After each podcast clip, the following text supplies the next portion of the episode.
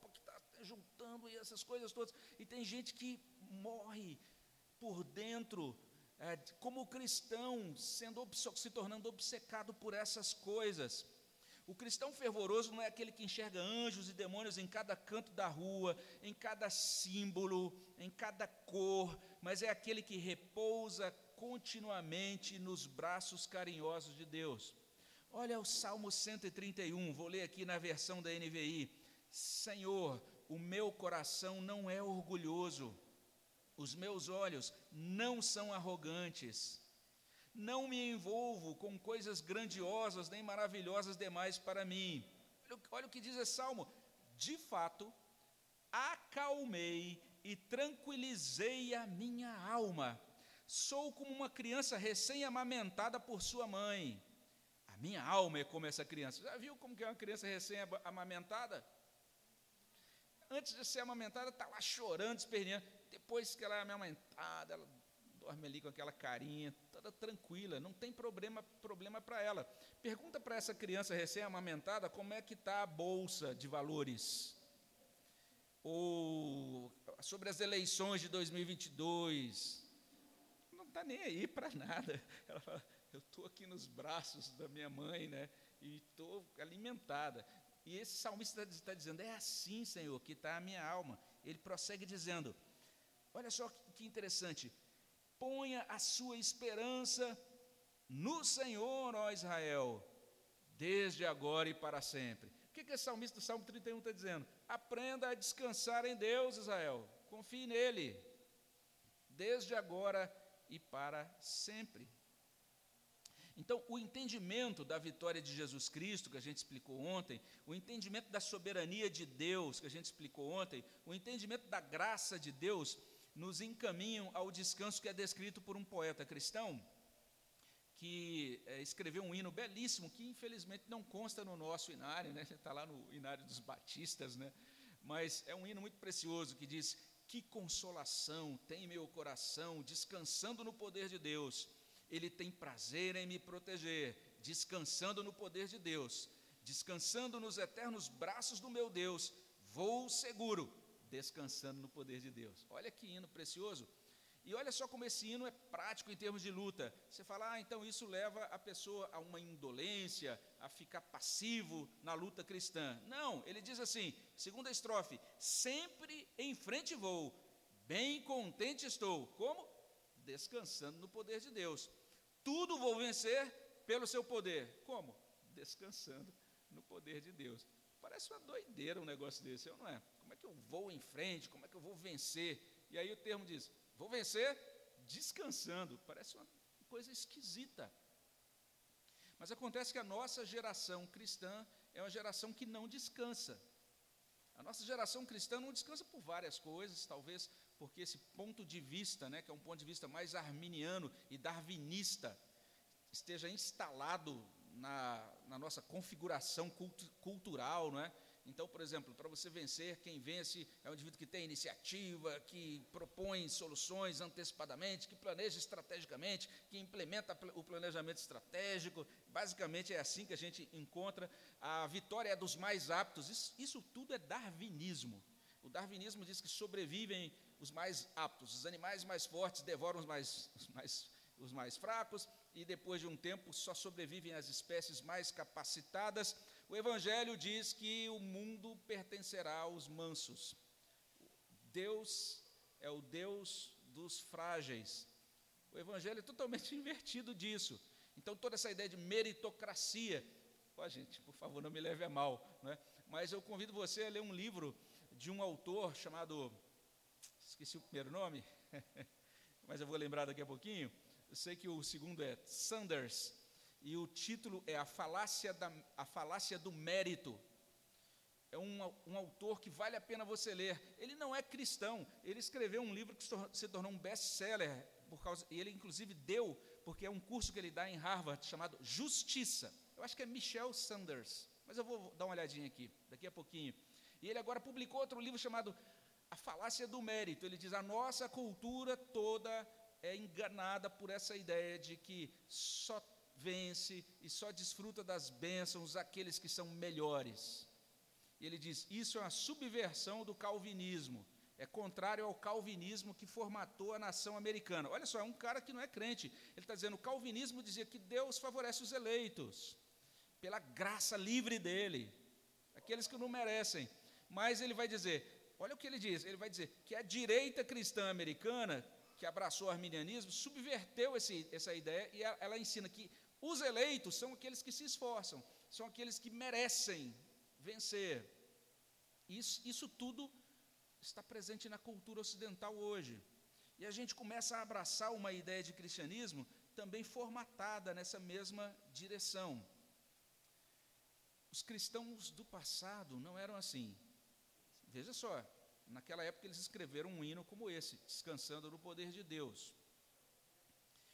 Eles usavam muito uma palavra, a palavra conforto que é diferente, não tinha esse sentido de vida confortável de hoje. Mas, de acordo com aquele, a, o pensamento daqueles cristãos antigos, mesmo que não tenhamos uma vida confortável, nós temos uma vida confortada. Olha que coisa esquisita é essa. Ou seja, nós somos confortados, nós somos consolados pelo Espírito que nos comunica a graça de Deus Pai por meio da pessoa e da obra de Deus o Filho. Com, com essa consciência, eles escreveram coisas muito preciosas. E lembra, eu mencionei ontem o Catecismo de Heidelberg, e agora eu vou voltar para ele, para a primeira pergunta dele. Olha que coisa preciosa esse catecismo, gente. A primeira pergunta é: qual é o seu único conforto na vida e na morte? Olha, essa é a pergunta. Vale a pena até você anotar um treco desse. De vez em quando voltar. Gente, qual é o meu único conforto na vida e na morte? Às vezes a gente fica tão chateado com as coisas, né? Ah, agora eu estou zangado, frustrado, porque queria ser PHD em micróbios das Tanzânia e não aceitaram o meu pedido de bolsa de estudo. A vida não presta. Aí você fala, não, gente, mas espera aí, qual é o nosso único conforto? O que é, que é mais importante? O que é prioritário? Olha só a resposta. O meu único conforto é que corpo e alma, na vida e na morte, não pertenço a mim mesmo, mas ao meu fiel Salvador Jesus Cristo, que, ao preço do seu próprio sangue, pagou totalmente por todos os meus pecados e me libertou completamente do domínio do pecado e ele me protege tão bem que, contra a vontade do meu Pai do céu, não perderei nenhum fio de cabelo. Na verdade, tudo coopera para o meu bem e o seu propósito é para minha salvação. Portanto, pelo seu Espírito Santo, ele também me garante a vida eterna e me torna disposto a viver aqui para ele, daqui em diante, de todo o coração. Olha que bonito. Isso é maravilhoso. É, outra maneira de dizer isso é afirmando o seguinte: o primeiro item de atenção do cristão na luta cristã é Deus e sua graça. Esse é o primeiro item. Não, pastor, pensei que você ia falar das ferramentas, das armas diferentes que a gente teria, nos mísseis espirituais que a gente. Não, não, não. É, olha para Deus e para a sua graça. E por que isso? Quando a gente olha para Deus e para a sua graça, a gente vai entender bem o que Paulo diz em Romanos 14, 17. Romanos é a grande carta né, do ensino da graça, da, da justificação pela fé. E quando chega no capítulo 14, verso 17, o apóstolo Paulo vai falar o seguinte: que o reino de Deus consiste em justiça e paz e alegria no Espírito Santo. Isso é o reino de Deus. Ah, eu tenho que lutar contra os demônios, porque eu tô, agora sou um agente, um soldado do reino de Deus. Aí você fica trazendo para a sua vida um monte de ansiedades e obsessões, quando na verdade você precisava entender o seguinte: sabe o que significa o reino de Deus para você? Justiça, paz e alegria no Espírito Santo. É por isso que, mesmo em, em meio à mais intensa batalha, nós podemos cantar como, uma, como Martinho Lutero. E agora eu tô, tro, trouxe aqui a letra certinho. Ó se nos quisessem devorar demônios não contados, não nos iriam derrotar, nem ver-nos assustados. O príncipe do mal, com seu plano infernal, já condenado está, vencido cairá por uma só palavra. Então, isso, até isso que a gente imagina, que às vezes é pintado né, nos, nas, nessas doutrinas aí que falam do Armagedon, juízo final. Aí o pessoal imagina aquele grande exército, ah, e Satanás na frente deles, e todos os demônios, e aquele grande embate contra os crentes, e sangue para lá, sangue para cá, e aquela coisa. Ah, na verdade, a Bíblia diz o seguinte: que naquele último dia, é, Satanás vai se levantar pela última vez e Cristo vai dizer: acabou, pronto, ele morreu, ele sumiu. É isso. Não, é, é assim que a gente tem que entender as verdades do Novo Testamento com relação à luta cristã. Tem um outro hino que, naquela minha época, né, como eu falei, na fase 1, é, esse, esse hino, ele dizia o seguinte: E sem cessar, vigia a todo instante, pois o inimigo ataca sem parar. Só com Jesus, em comunhão constante, podemos sempre triunfar.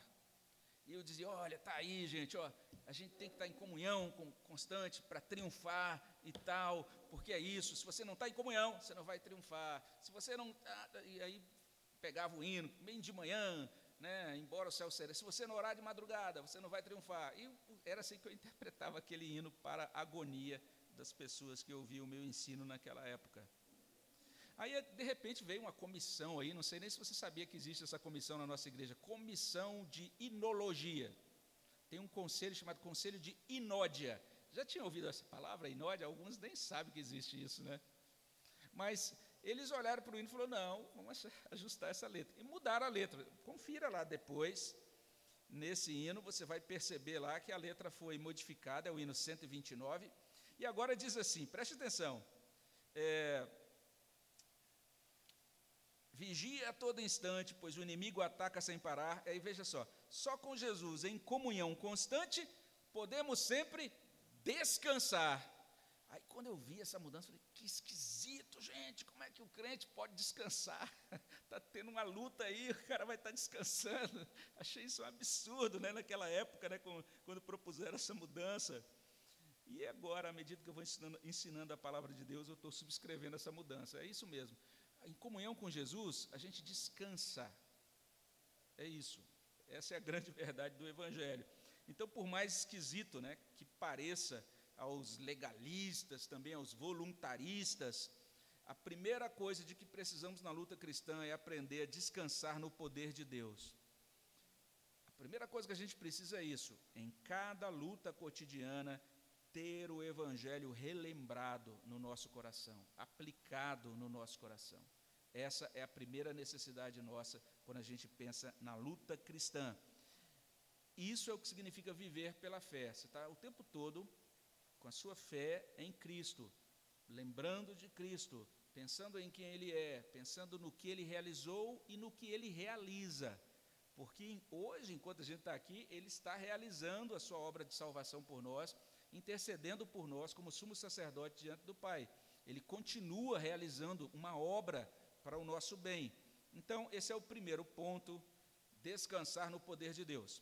Segundo ponto, já aí fechando a, a última divisão, é que nós devemos lutar com consciência da graça e usando os meios de graça. Essa consciência da graça já é subentendida, que quando a gente descansa no poder de Deus, isso já é ter consciência da graça, mas entender assim, que o que Deus nos deu para a luta cristã é um negócio chamado meios de graça. Isso é, é, é, mencionado na teologia sistemática, os meios de graça. E a gente, às vezes, aprende sobre isso, e às vezes a gente não tem uma dimensão correta do que seja isso, não é? Mas é, um teólogo chamado Charles Rod, ele explica o que são os meios de graça, para que, que servem os meios de graça. Ele diz assim: por meios de graça não se entendem todos os instrumentos que Deus usa para a edificação dos seus filhos, mas essa expressão, meios de graça, é apropriada para indicar aquelas instituições que Deus ordenou como meios ordinários da graça. Então, Deus estabeleceu alguns meios que são chamados ordinários. O que, é que significa a palavra ordinários, irmãos? Comum. Meios do dia a dia. Certo? Então, são os meios de graça, os meios ordinários. Deus nos deu algo comum, do dia a dia, para usar no dia a dia enquanto a gente empreende a luta cristã. E veja só é, por meio desses meios comuns, Deus alimenta, Deus fortalece e Deus cura os crentes.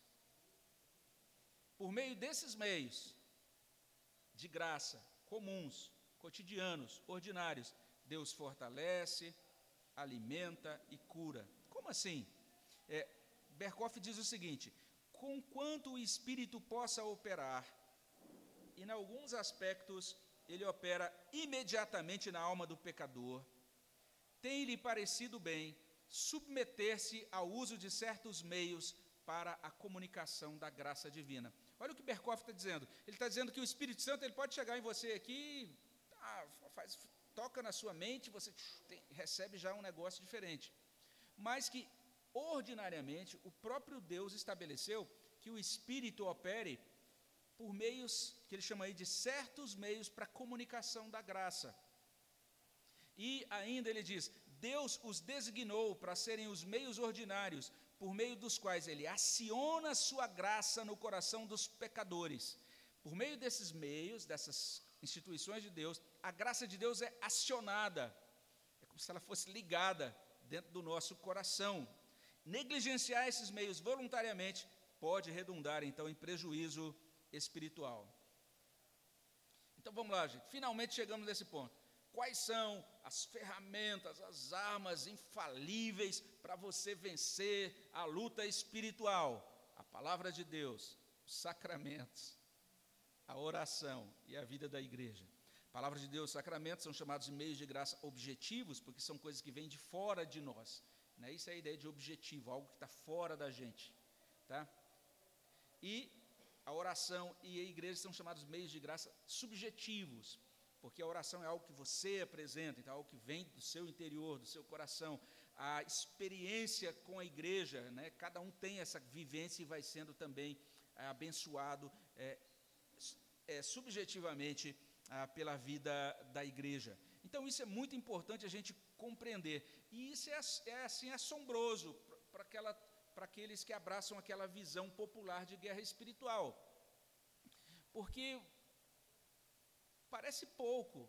Eles vão dizer: como assim? Eu vou vencer é a, a, luta espiritual só assim, ouvindo a palavra, participando do batismo, participando da ceia, participando da igreja.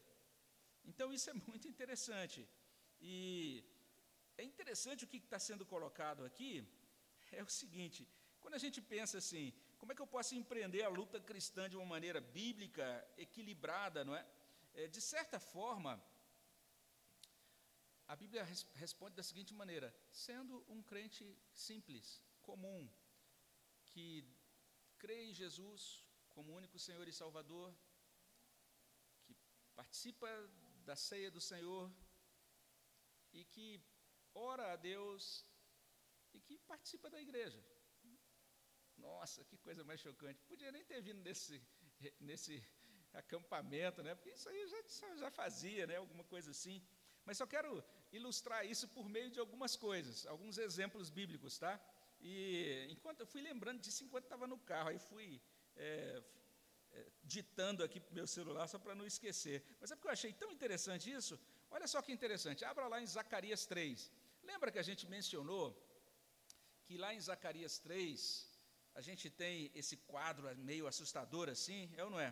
O sacerdote Josué está diante de Deus, e aí diante de, de na, à, à, direita de Deus está é, a figura de Satanás fazendo oposição a Josué, ao, sacer, ao sumo sacerdote Josué. E aí veja só o que diz Zacarias capítulo 3 sobre isso, não é? Veja aí que no verso 1 está dizendo que Satanás estava para lhe opor, certo? Mas preste atenção ainda no versículo 1. O versículo 1 não está dizendo apenas que estava o sumo sacerdote Josué diante de Deus e à direita de Deus Satanás, mas veja só, Deus me mostrou o sumo sacerdote Josué, o qual estava diante do anjo do Senhor, e Satanás estava à mão direita dele para lhe opor. Não está dizendo que ele estava em frente de Deus, diz que ele estava em frente do anjo do Senhor.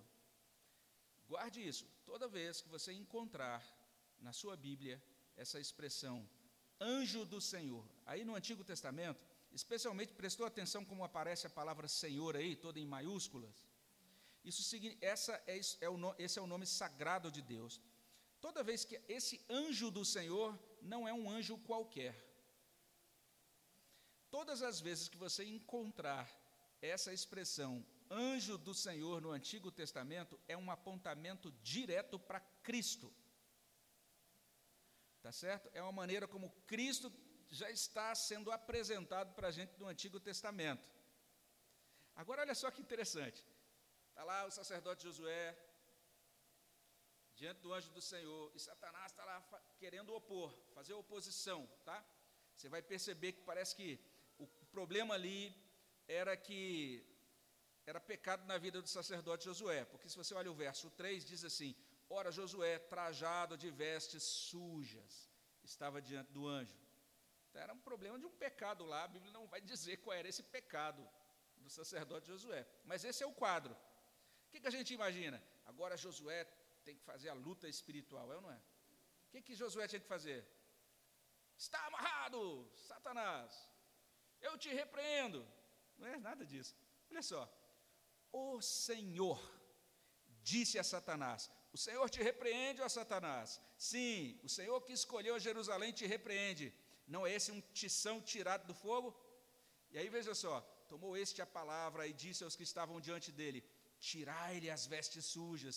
A Josué disse: Eis que tenho feito para ti que passe de ti a tua iniquidade, e te vestirei de finos trajes.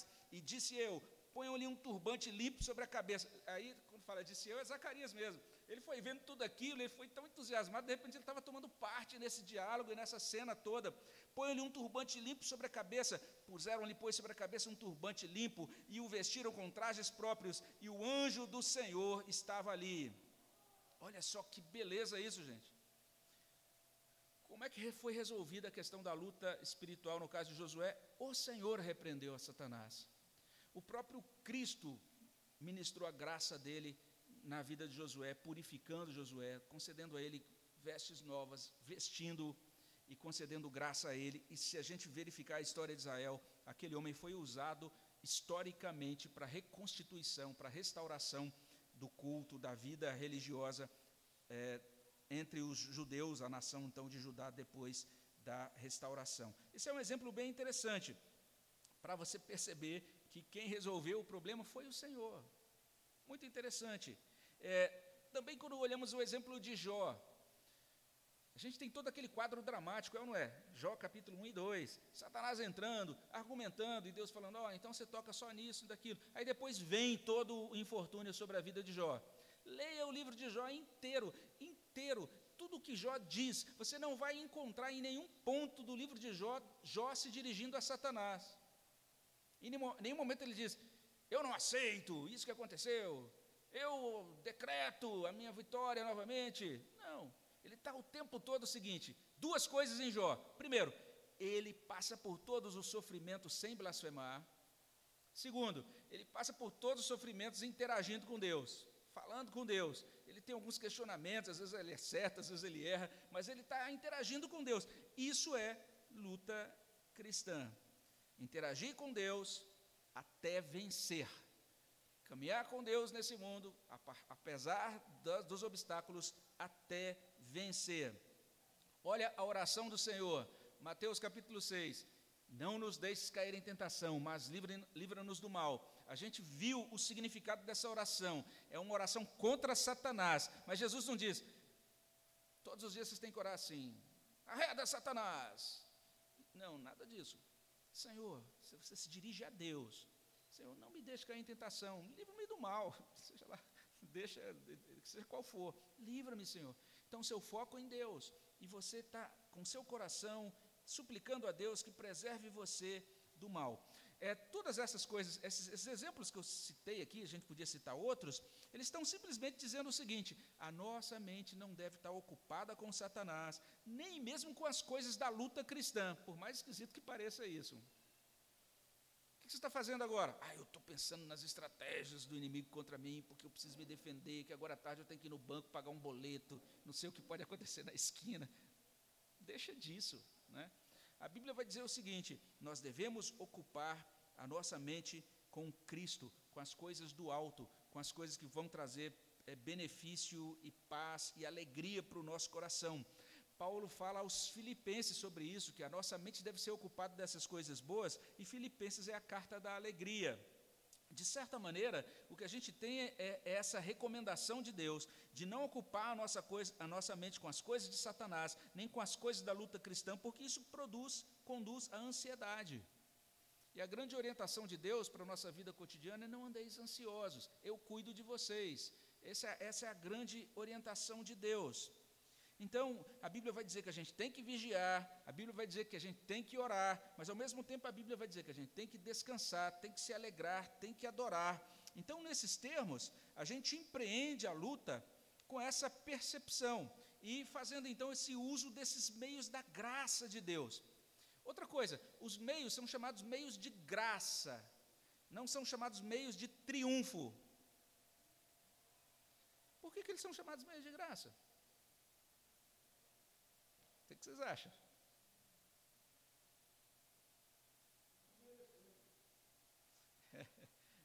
É, interessante, é interessante a gente entender isso, gente. Porque o tempo todo, gente, a gente caminha na vida com Deus compreendendo isso, que nós somos